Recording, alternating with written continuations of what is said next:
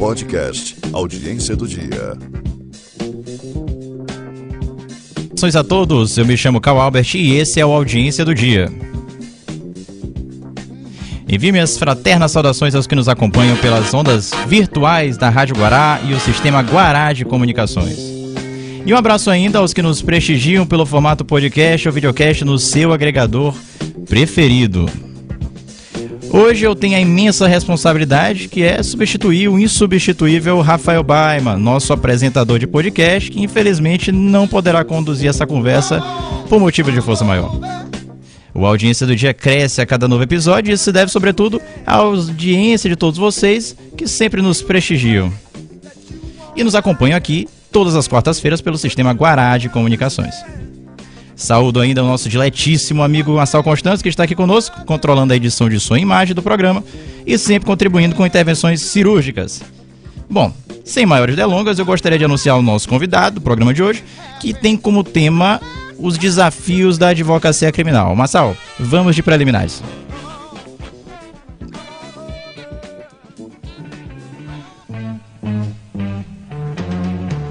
Das preliminares. Bom, nosso convidado de hoje, ele é professor e advogado, se chama Helder Furtado Mendes. Está aqui, ele é doutorando e mestre em ciências criminais pela PUC Rio Grande do Sul. Bom dia, Helder, tudo bem? Bom dia, Cal. Prazer imenso estar aqui conversando com você. Queria agradecer especialmente o convite aí do podcast Audiência do Dia, na pessoa do meu diletíssimo Rafael Baima. É, agradecer a Rádio Guará pela oportunidade de conversar com os ouvintes. Muito obrigado. Excelente. Helder, você atua na seara criminal, né? Você é advogado criminal. E hoje, hoje o, o, nossa, a nossa proposta é tratar sobre a advocacia criminal. E para falar disso, eu vou, antes de tudo, aqui fazer uma leitura de uma reportagem que trata do cenário dos presídios e da condição de presos provisórios no Brasil e o que isso reflete na advocacia criminal. Massal, vamos de mérito.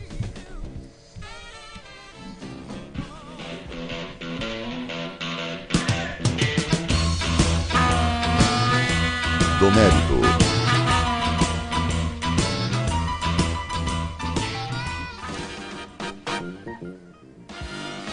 Uma reportagem do dia 4 de maio de 2021, divulgada pelo portal G1, traz o cenário do mapa da violência no Brasil. Essa, esse cenário ele, ele é bastante assustador, considerando-se as proporções do Brasil, e refletem diretamente na vida de todos os nossos ouvintes, inclusive aqueles que não atuam na área jurídica, pois vivemos em sociedade, não é mesmo? Eu vou fazer a leitura aqui dessa reportagem, cujo título é o seguinte: População carcerária diminui, mas o Brasil ainda registra superlotação nos presídios em meio à pandemia. Celas lotadas, escuras, sujas e pouco ventiladas, racionamento de água, comida azeda em pequena quantidade, instalação de ratos, percevejos e baratas, dificuldade para atendimento médico, presos com Covid-19 dividindo espaço com presos com sintomas e sem doença. Esse é o retrato do sistema carcerário brasileiro em meio à pandemia do novo coronavírus. Uma situação que não é só pior, porque em um ano o Brasil teve uma pequena redução do número de presos. A superlotação nas penitenciárias, porém, ainda é alarmante elas estão em 54,9% acima da capacidade. Já o percentual de presos provisórios, ou seja, aqueles sem julgamento, voltou a subir e agora corresponde a 31,9% do total. O Maranhão segue sendo o terceiro estado com o maior número de presos provisórios do Brasil, onde 46,3% da sua população carcerária é composta somente por presos provisórios, ou seja, aqueles que ainda não foram sequer sentenciados. Os presos provisórios, que chegaram a representar 31,2% da massa carcerária do ano passado, o menor patamar nos últimos anos, agora correspondem a 31,9%. Trata-se de um índice alto, são mais de 217 mil pessoas colocadas atrás das grades, sem terem antes direito a um julgamento. Atualmente, o tráfico de drogas é o principal motivo para as prisões no Brasil. Os números de presos por esse crime subiram muito desde a edição da Lei de Drogas, que entrou em vigor em outubro de 2006. Bom, Helder, faça essa leitura da reportagem e elas nos levam a uma primeira conclusão. Como é advogar numa área em que consideravelmente não deve faltar demanda, considerando que temos 716 mil presos no Brasil? Bom, Cal, essa é uma pergunta interessante porque, no final das contas, a grande maioria da população carcerária tem uma uma, uma, uma defesa, digamos assim, prestada pelo serviço da Defensoria Pública. Isso, claro, é uma é, é, tem muita relevância no cenário tanto local como nacional, porém é, acaba trazendo uma demanda significativa para a Defensoria Pública, onde o que se tem é, de alguma maneira, uma superlotação de demandas desse serviço público e por vezes a defensoria pública acaba é, tendo uma demanda gigantesca com pouco investimento econômico do Estado para melhorias daqueles servidores que prestam esse serviço. A advocacia criminal, em sua medida também, de alguma forma, acaba pegando uma demanda desse setor penitenciário. É, mas a grande dificuldade em si, pelo que eu percebo, é, são dos colegas da Defensoria Pública que, acabam, que acabam atuando nessa massiva é, superlotação de, de pessoas no sistema penitenciário. Perfeito. Você, tu fizeste menção agora à Defensoria Pública e, e é uma entidade que, gran, que goza de muita respeitabilidade na sociedade. É, em geral, não só pela atuação na área criminal, mas também civil em geral, é, em outras, outras matizes do direito. Mas aqui é preciso que a gente também, eu preciso te perguntar a respeito de uma coisa. É, é comum que você seja confrontado por pessoas da sociedade que o acusem de ser uma pessoa que defende bandidos e, portanto, seria uma pessoa que colabora para uma ideia de impunidade na sociedade? É comum isso? E se isso é comum, como você responderia a pessoa, um ouvinte que pense dessa forma hoje? Essa é uma pergunta muito interessante e muito delicada, por alguns motivos. É, em relação à advocacia criminal e especificamente a atuação de defender um constituinte, é, por vezes existe um senso comum de que o advogado ele acaba atuando para um benefício de alguém que cometeu um crime, etc. e tal. Mas o grande problema de tudo é justamente o não entendimento da maioria da população em relação aos próprios institutos do processo penal. O advogado criminalista, ele é, na verdade, um auxiliar da administração da justiça e ele preza pela legalidade. Então, ele está ali tentando é, fazer com que se tenha legalidade em um caso criminal. E quando se tem legalidade, se tem, na verdade, o inverso da impunidade. Por quê?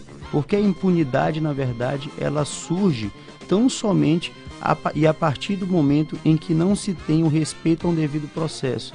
A legalidade é o que faz a legitimação de uma punição.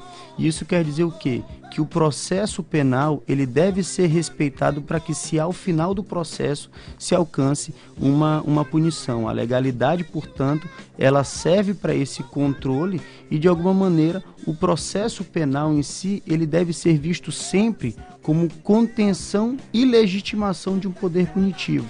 Então, basicamente, é isso que se tem, uma certa confusão, claro, porque a gente tem índices gigantescos de uma deficiência na segurança pública, mas a gente não deve confundir segurança pública com persecução penal. Até mesmo porque durante uma persecução penal, aquele sujeito imputado, ele deve ser visto sempre e, e preponderantemente sob pena de, de, de se acabar com o próprio fundamento de um Estado democrático de direito como presumidamente inocente. E aí a gente tem três esferas para essa presunção. Presunção de inocência ela não é um princípio do direito processual penal que pode ser flexibilizado, em que pese isso acabe acontecendo. A grande questão aqui é tentar demarcar a presunção de inocência como um outro viés, com um outro viés. E qual seria esse? Tentar buscar a presunção de inocência sobre três aspectos, como o professor Júlio Illuminati sempre ressalta: uma regra de tratamento, uma regra de julgamento e uma regra probatória. Ou seja, a regra de tratamento é nesse ponto que a gente, que a gente se depara nessa questão. A regra de tratamento é justamente tratar aquele sujeito imputado, porque se tem um processo de conhecimento, ou seja, a gente vai levantar informações sobre aquele fato supostamente ilícito, para que se tenha um provimento final. A regra de tratamento, portanto, é uma regra de tratamento tanto interno processo como externo processo. Ou seja, os sujeitos processuais entendem aquele sujeito imputado como presumidamente inocente e a sociedade também deve fazê-lo, justamente porque o processo penal, o direito processual penal como contenção do poder punitivo é o instrumento, digamos assim, aliás, a, a ferramenta, não vou colocar como instrumento, a ferramenta que protege o cidadão do poder punitivo estatal. Então, nesse caso, só para o nosso ouvinte entender, todos nós somos presumidamente inocentes. A Constituição nos garante isso, não é isso? Exato. Então, até que haja um pronunciamento judicial, ou seja, uma sentença, uma declaração do juiz, todos nós somos inocentes. Eu te pergunto, hoje no Brasil, esse entendimento, essa garantia constitucional, tu percebe ela estando vulnerada, sobretudo considerando as, as ponderações que tu fizeste anteriormente? É, é, é, a vulnerabilidade da presunção de inocência se dá justamente pelo fato do, do seu alargamento. Acaba sendo um, um discurso utilizado como como algo que não tem uma concretude. É por isso que é importante entender os reflexos dessa presunção de inocência. Quando eu falo que ela deve ser vista não como princípio, para que não se tenha uma ponderação e, e, sobretudo, uma flexibilização desse tratamento, a gente tem que entender, como que eu disse antes, uma regra, então, portanto, que tem o dever de obediência, uma regra de tratamento, uma regra de julgamento e uma regra probatória. A regra de julgamento justamente é essa ideia de que o juiz tem que, tem que se comportar na medida em que ele deve também é, se manter imparcial a um processo né, e que quando se tenha um levantamento, um amadurecimento cognitivo judicial, ele consiga é, é, dar a sua, a sua decisão final, né? E a regra probatória, por sua vez, também traz uma outra consequência, uma consequência de que é, quem tem que provar a condenação é justamente a acusação. Isso fica um pouco desfacelado no judiciário brasileiro, principalmente por vezes se entender em, alguma, em algumas decisões de que quem alega é que deve provar. Então fica muito complicado alguém provar a sua inocência. A inocência, portanto, ela não se prova, a inocência ela se presume. Então, o que se prova é a culpabilidade. Então, nesse momento, a gente transfere, ou melhor, o, o legislador impõe toda a carga probatória para a acusação, de modo que, em relação ao sujeito imputado e à defesa, é claro que se pode aproveitar chances processuais para que se prove a sua inocência, mas a gente há de se convir que não é possível, plenamente possível, buscar uma prova da inocência de alguém. Quando se tem, se o faz. Quando não se tem, isso se torna impossível, como diversos casos acaba acontecendo. Então tá vendo aí, Marcel? Se tu for acusado de alguma coisa, tu pode alegar em primeira hora. Eu sou inocente até que se prove o contrário. Eu ligo logo para vocês. Pois pronto. Se é... eu não, não vi nada, não sei nada, não leva ninguém à cadeia. Minha avó já dizia. Exato, tem que provar. O doutor tá falando que tem que provar. E, Elda, a gente conversava um pouco antes do programa a respeito da questão da espetacularização do processo. O Marcel deve conhecer bem que há programas na televisão que fazem a, a demonstração de pessoas que estão ainda sendo investigadas e também há casos emblemáticos que a pessoa é famosa e já ganha a, uma grande repercussão. Uma grande repercussão. A grande questão é, a gente começou falando aqui sobre que todos somos presumidamente inocentes até que se prove o contrário. Como é que fica essa questão da garantia diante de casos em que há essa espetacularização, em que a mídia vai em cima e por vezes difunde informações assim fragmentadas à sociedade que podem induzir a pessoa a um convencimento prévio. De certa forma, até acaba forçando a justiça a, a, a ver este caso, né? Porque se não fosse alguém da mídia, não, bota de lá, depois a gente resolve. Não é isso? Perfeito. A gente tem então duas consequências em relação ao que acontece hoje sobre publicidade ou publicização desses casos penais. Isso, de alguma maneira, é uma pauta significativa no, no, no, no Brasil em si, porque é uma, uma discussão que chama a atenção da, da, da sociedade como um todo, mas a gente tem que entender a origem do que significa isso, tá? É, em um sistema inquisitório, processual inquisitório, quando surge ali na, na, na, Idade Média, etc., toda essa construção sistemática processual surge a partir de uma lógica inquisitorial onde se tinha um processo, um processo de investigação, um processo de acusação em segredo. Então, o sujeito que estava sendo investigado, que contra ele estava sendo imputado alguma conduta, não tinha acesso a nenhuma informação sobre aquele processo, aquela investigação. Então o que ocorre é o seguinte: quando havia um julgamento, esse julgamento também era um, um julgamento é, é, é a, a, a, escuras, né? Não, não, não se tinha informações. Então o que houve a partir daí? Uma evolução civilizatória onde se percebeu claramente que não se podia fazer isso. Então a tentativa é sair do sistema processual inquisitório para um sistema processual acusatório, de modo que no isso, processo penal acusatório se teria para além da atuação das partes em confronto para que se consiga alcançar um provimento final mais seguro, mais maduro para o juiz tomar a decisão, seria teria como característica também uma publicidade a publicidade dos atos processuais, dos atos judiciais, para que se tenha, portanto, um, um, um, alcance de um conhecimento daquele sujeito que é imputado sobre os fatos, porque antes era tudo em segredo. Só que o que parece é que a partir dessa ideia de espetacularização do processo, dos atos processuais, o que era para ser uma garantia de controle do, do Poder Judiciário, do sistema punitivo como um todo e suas instituições, acaba se transformando em, uma, é, em um alcance da, da, da, da população ou, ou, tentar desenvolver o imaginário na população punitivo e acaba se tendo aí uma diversas diversas mobilizações para que se condene alguém etc a partir do que se tem é, por alto sobre os autos o auto processual é uma coisa complexa. Não se dá para se ter um resumo de uma pauta é, jornalística é, de todo o ato processual, de todo, de, to, de todo o complexo do processo. Então o que acaba acontecendo é um reverso disso.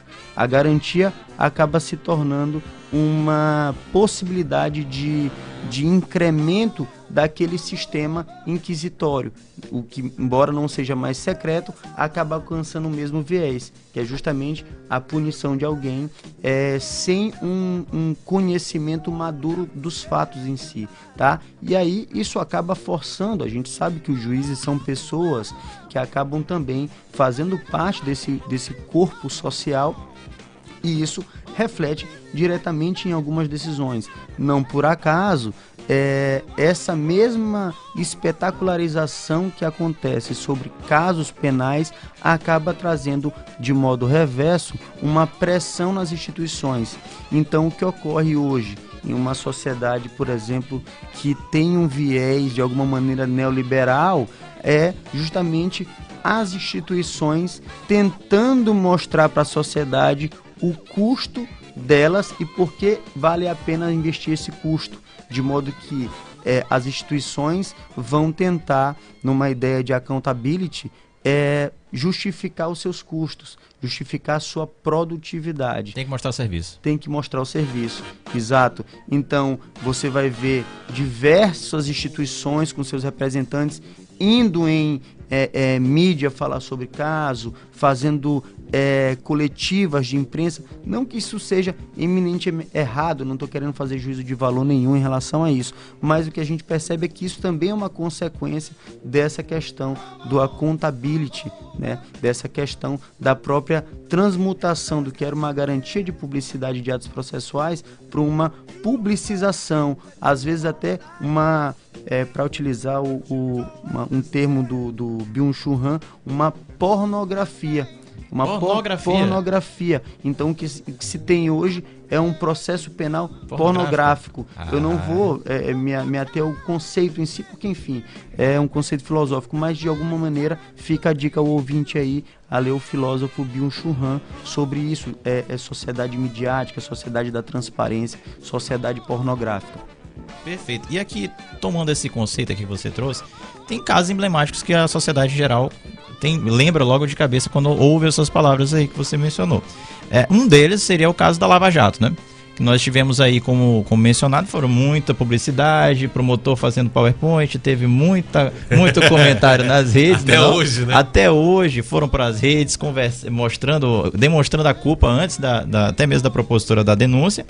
E o resultado, a gente. Houve uma condenação antes mesmo do juiz abrir antes a boca. do juiz né? abrir a boca. E agora nós, nós estamos vendo que houve uma anulação em massa de diversos processos penais que estavam é, em, em tramitação, inclusive já havendo condenação em dois graus de jurisdição. E a questão é que eu trago aqui, é, Helder, é a Lava Jato é um exemplo emblemático disso. Houve anulação de diversos atos.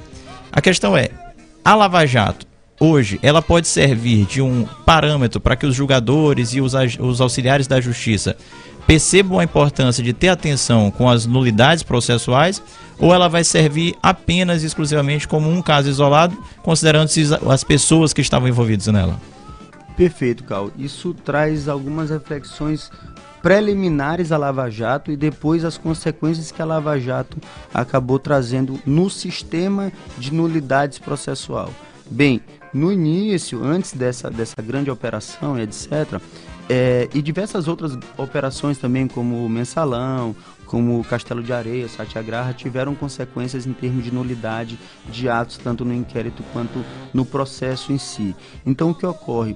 No sistema processual penal brasileiro, que vige essa lógica inquisitorial, a gente não pode deixar de, de colocar isso sempre, é, se tinha uma sistemática de nulidades paralelo, ou melhor, é, é, bem parecido, semelhante com a que se tem no processo civil, numa ideia de que se existe um ato e por mais que o ato tenha sido um ato desformal, ou seja, informal, é, deformado, esse ato alcançando a sua finalidade, ele seria um ato então utilizável, seria um ato, portanto, é, possível de se aproveitar no caso. Por quê? Porque o que se tinha como ideia que vem do processo civil para o processo penal a partir de uma teoria unitária processual, uma teoria geral do processo, é justamente a ideia de instrumentalidade processual. Ou seja, aquele ato que alcançou o seu fim, ele, por mais que não tenha um devido respeito àquela forma processual em si, ele acaba sendo utilizado. Então, houve aí uma criação de uma lógica de separação entre o que seria nulidade absoluta, o que seria nulidade relativa, e de alguma maneira até as mesmas nulidades absolutas acabariam sendo flexibilizadas por essa lógica, né? Principalmente porque quando se tinha uma alegação de nulidade em um ato processual, se tinha uma exigência em outra, em outra medida de uma demonstração de prejuízo né?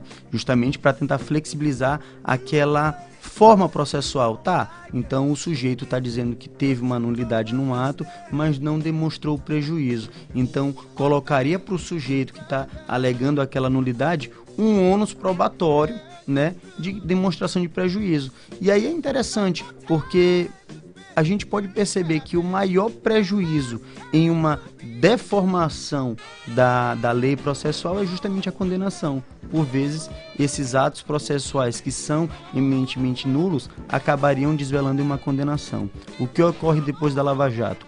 Houve diversos atos nulos. Né? Antes da Lava Jato, a jurisprudência é, do, dos tribunais superiores, etc., era um pouco tímida em relação à nulidade de atos. Né? Depois da Lava Jato, como foi algo bem emblemático em termos de nulidades mesmo de atos nulos, acabou se tendo aí um, um outro paradigma. Eu acredito que a partir daí se tenha uma nova é, roupagem nesse sistema de nulidades. É o que se espera, tá? Por quê? Eu falei no início com vocês que o processo penal ele tem que ser visto como contenção do poder punitivo. Então, contenção a partir da legitimação da punição. Eu respeito a legalidade para que aquela punição seja legítima.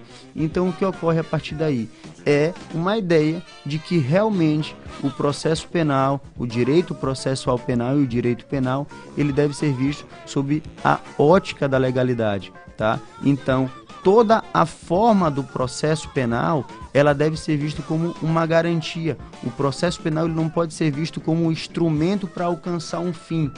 Processo penal, portanto, ele seria um fim em si mesmo.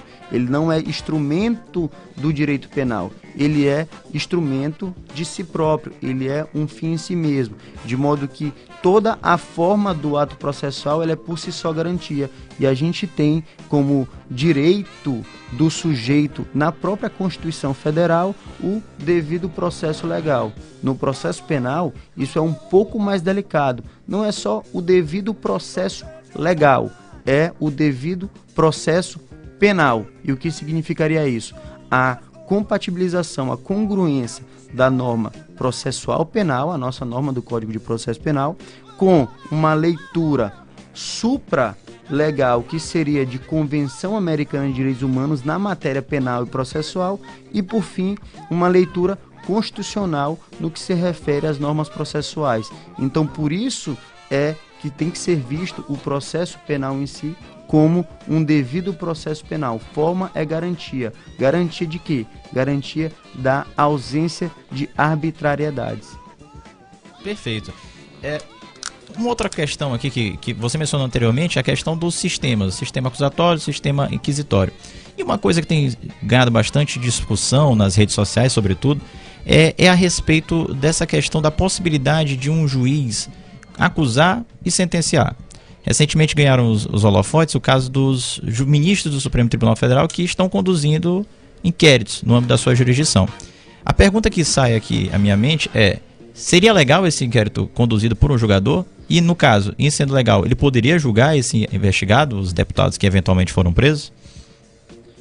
Então, é, em termos de legalidade, existe em leis processuais hoje a possibilidade disso ocorrer, tá?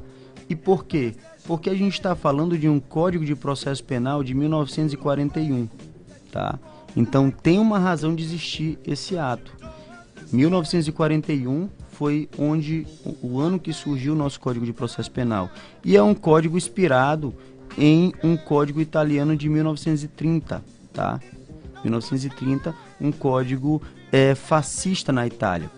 E paralelo a isso, a origem, dizer a origem propriamente do Código Penal italiano, mas houve uma grande influência do Código Napoleônico no Código Processo Penal Italiano, de 1808. Tá? Então, a mentalidade que se impera nessa lógica do juiz cumular funções de acusar, de investigar, portanto, e de julgar, é dessa origem aqui, que vai para a Itália, né? tem alguma modificação ali, a gente não vai entender detalhe, e vem massivamente para o Brasil. Tá? Isso aqui, o que ocorre são diversos prejuízos. Para utilizar uma frase do professor Auri Lopes Júnior, são prejuízos que decorrem de pré-juízos. Em que sentido? Prejuízo que decorrem de pré-julgamentos. Ou seja, o sujeito que está numa função eminentemente de julgar não poderia se contaminar com informações antes de uma formação cognitiva madura sobre o caso para que se não para que não se tenha é, aquilo que a gente pode é, trazer da, da, da, da doutrina do, de um professor fantástico que faleceu infelizmente em 2021 é Franco Cordeiro o desenvolvimento de quadros mentais paranoicos pelo juiz, tá? a eu ideia. Eu pergunto logo aqui. E daí que decorreria então a ideia do juiz de garantias, que perfeito, agora tem trazido perfeito, à tona? Perfeito, perfeito. O juiz de garantias é justamente para tentar blindar a formação prejudicial do julgador que vai sentenciar. O juiz de garantias ele tem uma função é, eminentemente de garantir a legalidade da investigação. Esse é um ponto. O nome, por si só, não é um nome palatável ao senso comum parece, e inclusive foi muito divulgado por diversos deputados, que esse, é, esse, esse instituto processual seria para uma garantia de uma impunidade, etc. E tal. Na verdade, o juiz de garantias, como em outros estados do, do mundo já existe, já existe, é, por vezes não denominados como juiz de garantias, como juiz da investigação, enfim, a, a nomenclatura pouco importa. O que importa é o instituto. E o instituto serve para quê? Para para evitar o contágio cognitivo daquele juiz que vai sentenciar. Por que, que isso é importante? Porque no final do, do, do, de um processo, num provimento judicial, o que é que se quer? É um provimento seguro. É um provimento seguro. E um provimento seguro no processo penal ele só vai decorrer a partir de um afastamento do julgador. Uma ideia de terceiro alheio ao processo, um terceiro espectador um terceiro, portanto, imparcial, tá? Então, quando o juiz ele sai da sua esfera de julgar tão somente e vai para uma outra esfera, uma outra função de acusar, de investigar, de atuar de ofício, inclusive, isso é um problema sério é, no processo penal brasileiro, atuação de ofício, isso acaba contaminando a sua formação cognitiva. Perfeito. E, e a respeito de casos é, que houve espetacularização, aqui eu me, me, recordo de um que recentemente ganhou destaques, que é o caso do DJ Ives, né? DJ Ives tem, for acusado de ter é, lesionado sua esposa, né? Agredido ela no âmbito doméstico e foi preso, houve uma decretação. E essa prisão foi tida como incomum porque, por vezes, é, em casos de violência doméstica, é comum que haja a definição primeiro, a, a imposição primeiro de medidas protetivas, né? Contra o agressor. Nesse caso, creio eu, não houve a imposição antecipada dessas, dessas medidas e, portanto, houve a decretação de plano da prisão. Aí a pergunta que me, que me causa aqui estranheza é: será que atualmente, a doravante, né, a partir da prisão desse caso do DJ Ives, nós teremos agora uma, uma, um rigor maior na aplicação é, de medidas cautelares em relação a agressores no âmbito de violência doméstica ou novamente, como até bem colocou o Massal agora há pouco, será que se trata apenas de um caso isolado referente à pessoa que é uma celebridade, de certo modo assim? Entendi. Tu tens algum um panorama a respeito é, disso? O panorama em relação à prisão do DJ Ives, especificamente, é um panorama que, que, que foi divulgado a partir disso, mas é um panorama um pouco comum na esfera processual penal. Não deveria ser, mas é. E a, a, a, a o espanto é justamente ter é, ocorrido para ele em si.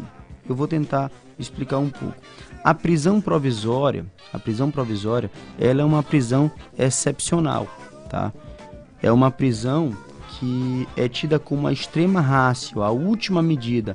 E claro, ela é a última medida porque existem outras medidas cautelares que servem para o mesmo fim, tá? E qual seria o fim específico, a utilidade específica de uma medida cautelar? Bem, não é a antecipação de uma condenação. E os efeitos dessa antecipação seria, portanto, a prisão imediata. Não. A prisão cautelar, como medida cautelar, ela serve para acautelar, acautelar o processo. Então, de alguma maneira, a prisão preventiva, aliás, a toda a sua essência da prisão preventiva, como outras medidas cautelares que são dispostas no Código de Processo Penal, é justamente a utilidade de evitar uma frustração processual. Tá? Então, se não se tem um risco do, de, do, do, da, do status libertátis do sujeito imputado, é, em relação a um atentado contra uma vítima, a um atentado contra uma testemunha, a um atentado contra a produção probatória daquele ato, não se tem por que se prender ou não se tem por que até mesmo utilizar de medidas cautelares. A regra deveria ser a resposta do processo em liberdade. Contudo, o que se tem é uma tentativa de, de alguma maneira, antecipar os efeitos de uma condenação. Então, eu não estou me referindo tão somente ao, ao caso em si, porque eu pouco conheço, mas eu estou me referindo à sistemática de utilização da prisão processual. Então, o que se tem é uma banalização dessa medida. E mais um, um, um detalhe: é uma banalização que é, de alguma maneira não corresponde à própria lógica sistema da, sistêmica das medidas cautelares, porque as medidas cautelares diversas da prisão que são dispostas no artigo 319 do Código de Processo Penal é justamente uma lógica de preferibilidade, ou seja, o sujeito que vai é, é, é, impor, o, ju, o juiz que vai impor uma medida cautelar de prisão contra alguém tem que justificar os requisitos objetivos dessa prisão, fumus comissi delite, periculo libertatis, e, além disso, tem que justificar o porquê as outras medidas cautelares elas não servem naquele caso em concreto. Perfeito. Então não seria recomendável um julgador optar por uma decretação de prisão preventiva ou outra espécie de prisão provisória de plano. Seria esse o caso? Seria preferencial outras medidas diversas? Perfeito, perfeito. Seria exatamente isso. Existem diversas medidas cautelares alternativas à prisão que servem justamente para que se coloque no espaço da prisão processual como algo extremo, como a medida extrema, o que não é o caso. Não por acaso, Cal, o que tu leste no nosso início de discussão é que é justamente uma superlotação, uma gigantesca malha de, é, é, é de um conjunto de pessoas ali que estão presos provisoriamente em um sistema processual, um, em um sistema penitenciário e, na verdade, ainda estão é, respondendo a um processo. E eu aproveito em ser e te pergunto: aqui no Maranhão, como eu mencionei na, na introdução do nosso programa, é o terceiro estado com maior população de presos provisórios no Brasil. Aqui são 46% da população carcerária. É muita gente. E aí eu te pergunto: é o que se deve a essa, essa quantidade de gente presa? Tem havido uma, uma, uma, um entendimento talvez um pouco punitivista em excesso da nossa da nossas cortes de, justiça local o que, que tem o que tem a melhorar para reduzir esse quantitativo tão, tão grande que os números já não mentem né os números não mentem é muita gente Pois é, Cal. É, essa é uma pergunta um pouco difícil de responder. O motivo em si, e eu confesso que eu até fiz uma pesquisa em 2016 sobre isso, para ir nas varas criminais da, da comarca de São Luís do Maranhão para tentar é, entender essa resposta. Por que, que havia uma medida que seria extrema rácio que está sendo utilizada como prima rácio? Na verdade, a minha conclusão a partir de uma pesquisa buscando decisões judiciais, entendendo a fundamentação dos juízes na, em, em, nas varas criminais. Claro que eu não analisei todos os processos, não teria como. Claro que também não analisei por porcentagem. A minha metodologia foi para tentar buscar de maneira ilustrada processos é, que diziam respeito a três tipos de crime, especificamente crimes contra o patrimônio, é, porque era a maior recorrência no Brasil, crimes contra a vida, porque a vida é o bem jurídico mais de mais relevância no nosso ordenamento jurídico, e crimes contra a dignidade sexual, porque é um crime que tem a maior repugnância social. E todos os. O, isso está publicado em um livro, e todos os, os resultados foram exatamente esse que eu disse. É, não se tinha portanto, uma noção do que de fato, pelo menos eu digo que não se tinha uma noção, porque nessa fundamentação das decisões que eu coletei, isso é cientificamente comprovado, porque houve uma metodologia científica, na na minha conclusão foi justamente a ideia de não se ter uma visão da prisão preventiva como medida cautelar, mas como uma espécie de antecipação.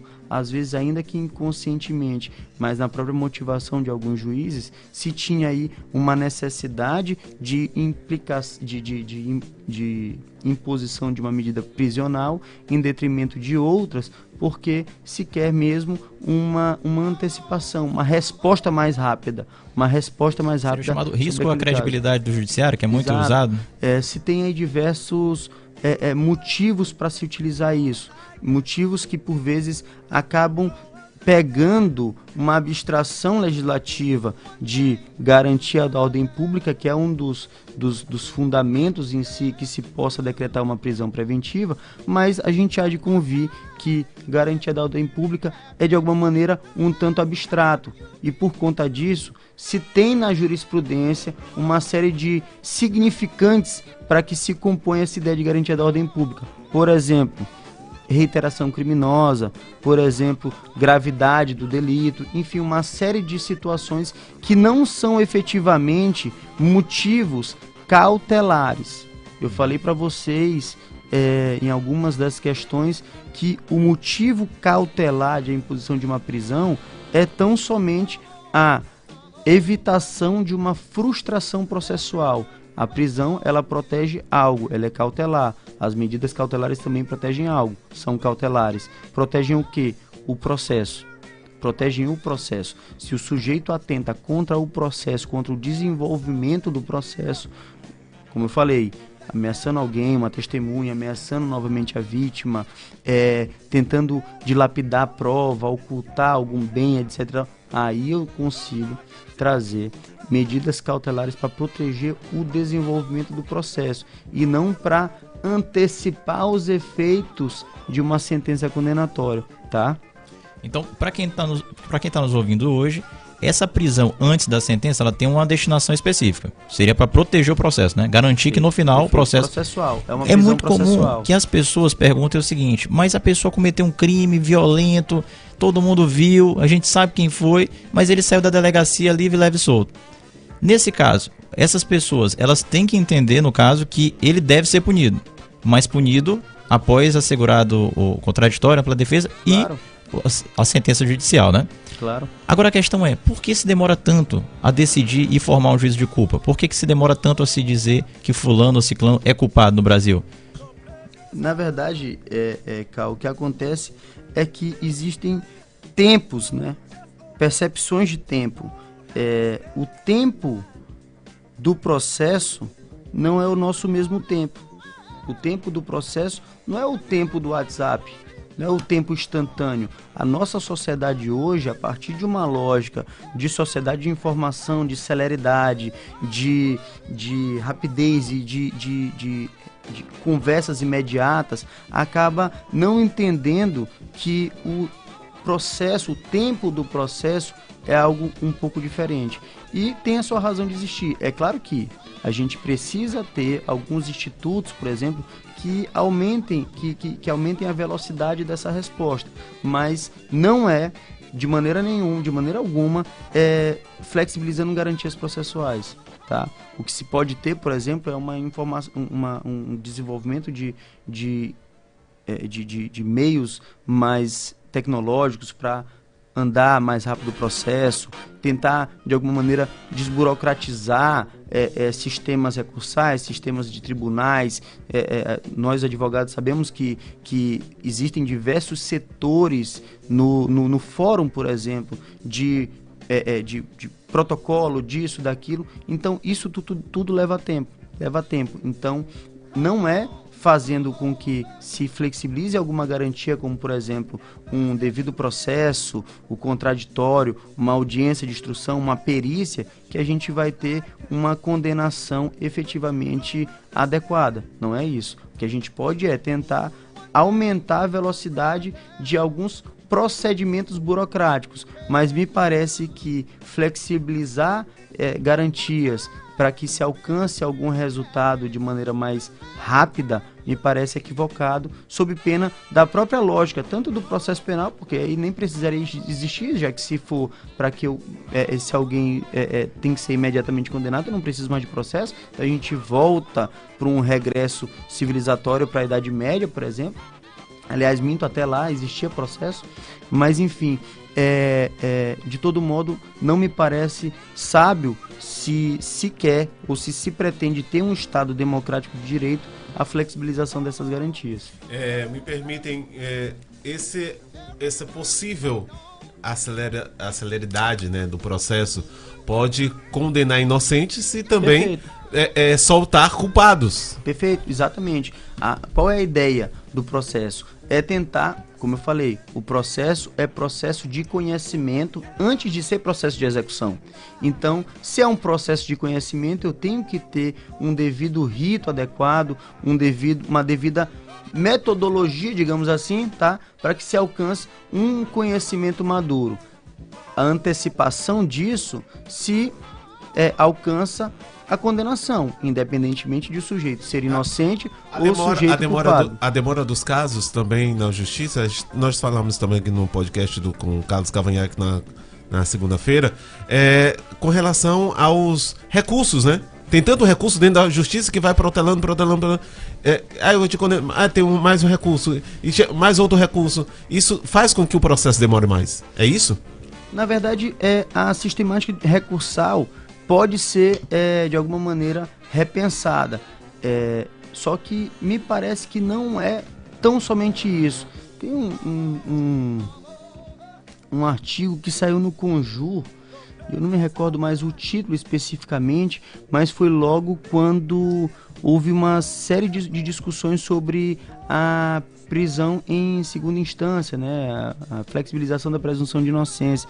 Um artigo que foi desenvolvido pelo professor Andrei Zeckner Smith, é, e ele fala justamente isso em gráficos de temporalidade de quando houve demora efetivamente por conta de recursos, demora efetivamente por conta de estratégia defensiva, que também é um argumento utilizado para tentar se flexibilizar isso, né? Ah, tá, o, o advogado é que demora para fazer as coisas. Na verdade, a conclusão em gráfico, tá? É, com uma metodologia de pesquisa, de, de, de, de tempo de alguns processos, é justamente a conclusão é justamente outra.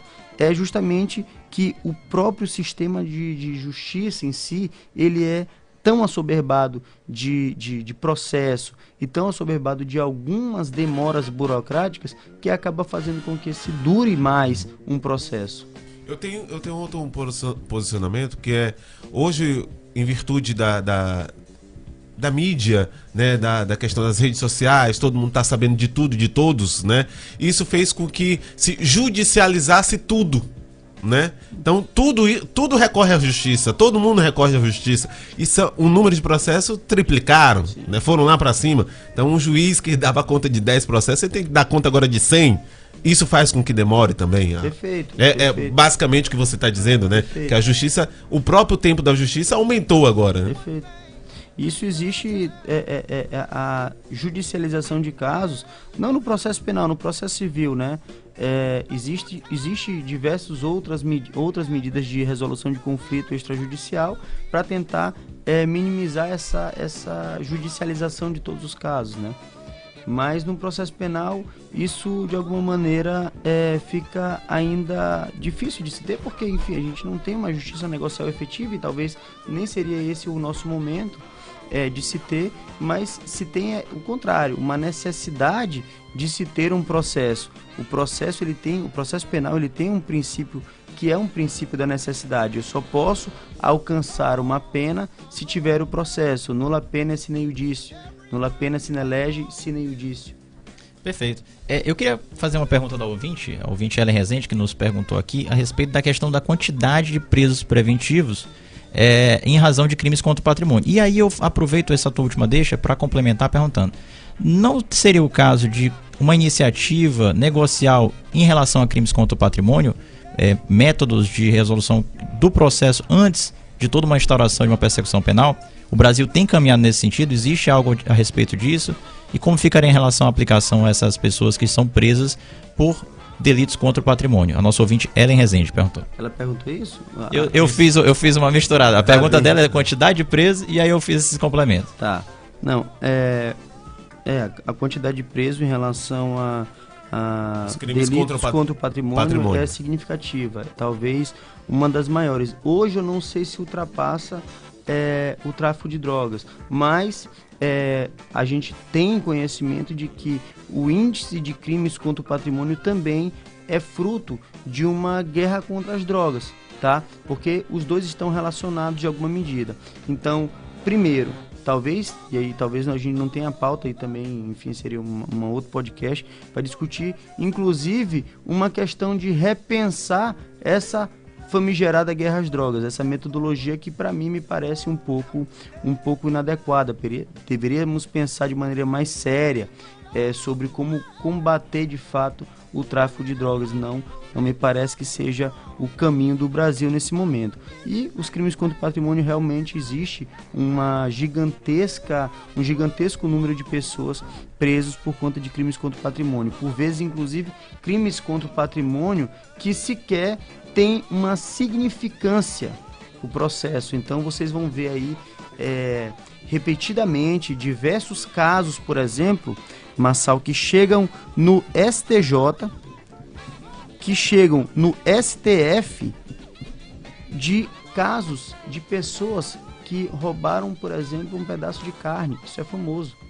Uma, uma, uma, uma mulher que furtou um um absorvente. Então me parece que a discussão não deveria ser penal, para se chegar numa discussão onde um Supremo Tribunal Federal, onde um Superior Tribunal de Justiça tenha que dizer que isso é insignificante, né? É, me parece que não é por aí. A resposta não é penal. A resposta seria de política pública. Eu estou falando nesses casos aqui, tá? Não estou falando de todos os casos de crime. Eu estou falando desses dois que eu citei. Então, a resposta é de política pública e não de política criminal, tá? Em relação à justiça negocial, isso é um, esse é um, um, um tema delicado. Por quê?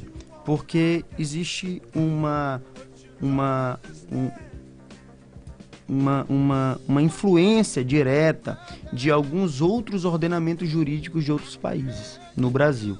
Nosso Brasil aqui, nosso sistema é o sistema da civil law e existe outros sistemas que acabam influenciando. É uma troca né, de influência. O nosso sistema civil law também influencia outros países. Os Estados Unidos é um país que tem um sistema da common law que tem uma metodologia de justiça negocial mais avançada do que nós e acaba influ influenciando no, no, sistema, na sistemática processual. O que ocorre no, nos Estados Unidos? 95%, e, enfim, colocamos na margem de 90% a 95% dos processos criminais é, dos Estados Unidos, eles são resolvidos em justiça negocial. Isso melhora alguma coisa? Bem, também não, não, não, vou, não vou trazer as minhas considerações sobre isso. Mas um fato importante é que a população carcerária dos Estados Unidos é a maior do mundo. É. Tá? Então, o que se tem ali? Tem diversos fatores que influenciam nessa justiça negocial, no play bargain, etc. E tal. O Brasil ele tentou trazer algumas alguns institutos de justiça negocial, tá? Já existia a justiça negocial no Brasil desde a lei de juizado, não vou dizer justiça negocial propriamente, mas vamos, vamos pensar aqui. Já existia uma metodologia de, de não processo por uma transação penal. Isso existia em determinadas faixas de crime, crime de 0 a 2 anos. Poderia ser transacionado né, no juizado especial. A gente não tinha processo, transacionava e era aquilo, tá? E depois... Aí a pessoa cumpriu uma obrigação, é isso? Exato, cumpriu uma obrigação e tal. É, isso depois vem para o Brasil uma outra metodologia que surge agora é, em 2019, surge agora em 2019 é, com o, o sancionamento da, daquele famigerado pacote anticrime. Se inaugura aí um acordo de não persecução penal, que existem alguns requisitos também, que a gente não vai entrar em detalhe aqui, mas é que quando não é possível se ter uma transação penal, porque é de 0 a 2 anos, se poderia, se fosse de 0 a 4 anos, fazer então um acordo de não persecução penal, então aí também o sujeito cumpriria com, com alguns requisitos, com algumas obrigações e faria esse acordo com o Ministério Público, tá? Problema disso Problema disso que, como eu falei no início, nós temos um sistema inquisitório, ou seja, o juiz ele acaba atuando também como se a acusação fosse. O problema do acordo de não persecução penal nessa lógica inquisitória. A gente sabe que a reforma do pacote anticrime ali foi uma reforma que também pretendeu adequar o sistema processual em um sistema acusatório. Isso está lá na modificação do artigo 3A do Código de Processo Penal, tá? É, tentou se adequar, mas ainda se tem uma espécie de coxa de retalho no sistema processual penal brasileiro. Ora se pretende acusatório, ora tem funções e institutos eminentemente inquisitoriais. E no acordo de não persecução penal, isso não é diferente. Há, por exemplo, a possibilidade de se fazer o acordo, mas o sujeito ele tem que confessar circunstanciadamente tá? Então ele para fazer um acordo, ele confessa num ato circunstancial e aí se faz o acordo. O problema disso, ao meu ver, é que se eu tenho uma, uma, um, um, desejo de se implementar um sistema acusatório, que seria um sistema acusatório, um sistema de partes, o, o, a acusação pode atuar em confronto diretamente com a defesa sem influência de um terceiro, que seria o juiz, tá? imparcial. Nesse caso aqui, o acordo de não persecução, não persecução penal serve para isso. Em tese, a parte da acusação e a defesa iriam entrar em um acordo para que não houvesse persecução penal se tivesse aqueles requisitos lá que está no Código de Processo Penal. O problema disso é que o juiz, é, no próprio texto legal, pode é, fazer com que as exigências é, é, solicitadas pela acusação, pelo Ministério Público, podam, possam ser refeitas para fins de agravar mais aquele, aquele, aquele, aquela contraprestação, tá? E, enfim, o que, o que se tem é um instituto que vem de um sistema acusatório, né, de, entre partes, e acaba se colocando a serviço de um sistema inquisitorial. Então me parece que embora tenha sido uma, uma, um avanço, talvez, vamos colocar nesses termos, um avanço talvez para se implementar um sistema acusatório, nessa engrenagem inquisitorial parece um pouco é, deficiente, acaba ficando prejudicado. Perfeito. Há belíssimas considerações a respeito dessa, desse instituto inovador no direito brasileiro. Há muito ainda que se ponderar a respeito dele, né? E a conversa está muito boa, evoluímos bastante aqui. Nos, temos pauta, inclusive, para mais dois, três programas só de temas polêmicos. Eu nem falei de outros casos emblemáticos. Mas, infelizmente, nosso tempo é curto e agora nós temos que ir para o nosso último bloco, as alegações finais. Vamos que vamos, Marcelo.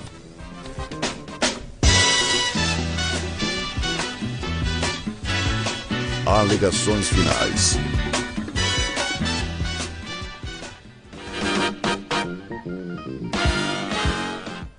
Bom, nas alegações finais nós costumamos aqui tratar de temas mais leves, mais é, do senso comum, coisas para ponderarmos ao longo da semana, né? Até o nosso próximo episódio. E aqui, desde logo, mantendo a tradição de praxe, eu gostaria de trazer algumas indicações, claro, em consonância com o nosso tema de hoje. Como estamos tratando de advocacia criminal, primeiro eu gostaria de deixar um filme aqui, uma indicação nossa do podcast, que é o nome do filme é O Preço da Verdade, com Mark Ruffalo, tá disponível no Prime, quem quiser assistir.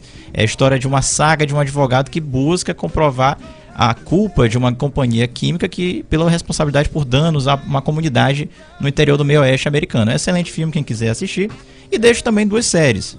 A primeira é o American Crime Story, que trata sobre o julgamento do O.J. Simpson, que é um, um, caso emblemático. Você aí, nosso ouvinte, que talvez possa ser acadêmico de direito, esteja querendo saber um pouco mais sobre a advocacia criminal, essa série é excelente para que você entenda a nobreza do ofício, né?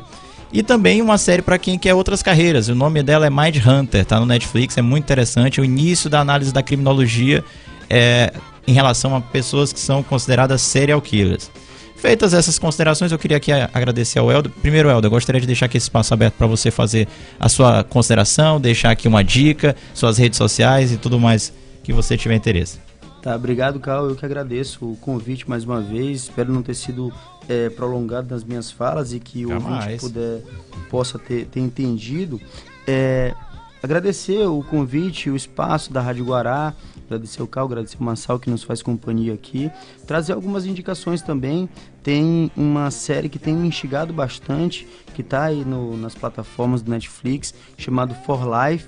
Também é, se tem toda essa discussão de sistema prisional, sistema de justiça criminal, e ali também se tentou fazer ali um certo acordo de, de, de justiça negocial, etc. Acho que fica bem, bem claro toda essa discussão das problemáticas que a gente enfrentou aqui.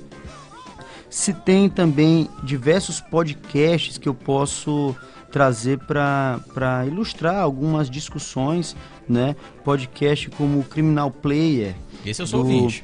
Do, do professor Aurélio Lopes Júnior e o professor Alexandre Moraes da Rosa, o podcast Improvável da professora Janaína Matida, o podcast Conecta do professor Marcos Eberhard e do professor Nereu Giacomoli. Enfim, é, são as minhas dicas aí para os ouvintes que querem aprofundar um pouco mais na discussão. Minhas redes sociais do Instagram é Elder com HCF Mendes. Então, quem quiser aí, tiver que, interesse de alcançar algum conteúdo, eu estou à disposição também, me coloco à disposição sempre para ajudar os colegas aí, os ouvintes e quem mais tiver interesse nessa temática. Muito obrigado. Eu soube também que você é autor e músico, não é isso? Tem uma banda? Você tem uma banda, é isso? Tem uma banda. Quem quiser ouvir, é, qual é a pegada? Sério, tem uma banda. Ele tem uma, uma banda. banda. E tem uns livros. Ah, ele vai entrar nos livros. uns livros. Eu lancei um livro em 2016 chamado Do Sentimento de Impunidade, a Banalização da Extrema Raça, que é o que a gente tocou um pouco aqui. é, pela editora Empório do Direito, tá? Deve estar no site para aquisição e publiquei também um livro que é uma pegada um pouco mais diferente chamado Tecnoinvestigação Criminal, que aí é uma perspectiva tecnológica de metodologias de investigação que está disponível pela editora Juspodium. Então quem quiser tiver interesse também, fica aí a dica. Perfeito. Agradeço novamente, Helder, pela participação. Obrigado a todos pela audiência. Semana que vem estaremos de volta, certamente com o retorno do nosso queridíssimo Rafael Baima. Lembrando que agora o podcast é gravado semanalmente. Estamos ao vivo às 11 horas aqui na Rádio Guará e YouTube da TV Guará e no momento que melhor lhe aprover, através do seu agregador de podcasts favorito. Esse podcast é uma produção nossa, conduzido brilhantemente por Rafael Baima, com minhas singelas colaborações pontuais. Além do reforço do grande Marçal Constância nas edições de vídeo e som. Um forte abraço a todos e até logo mais.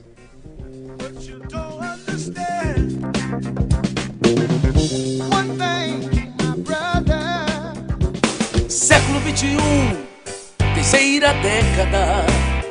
Já estava na hora de você mudar de rádio. Rádio Guará. Música, informação, sem alienação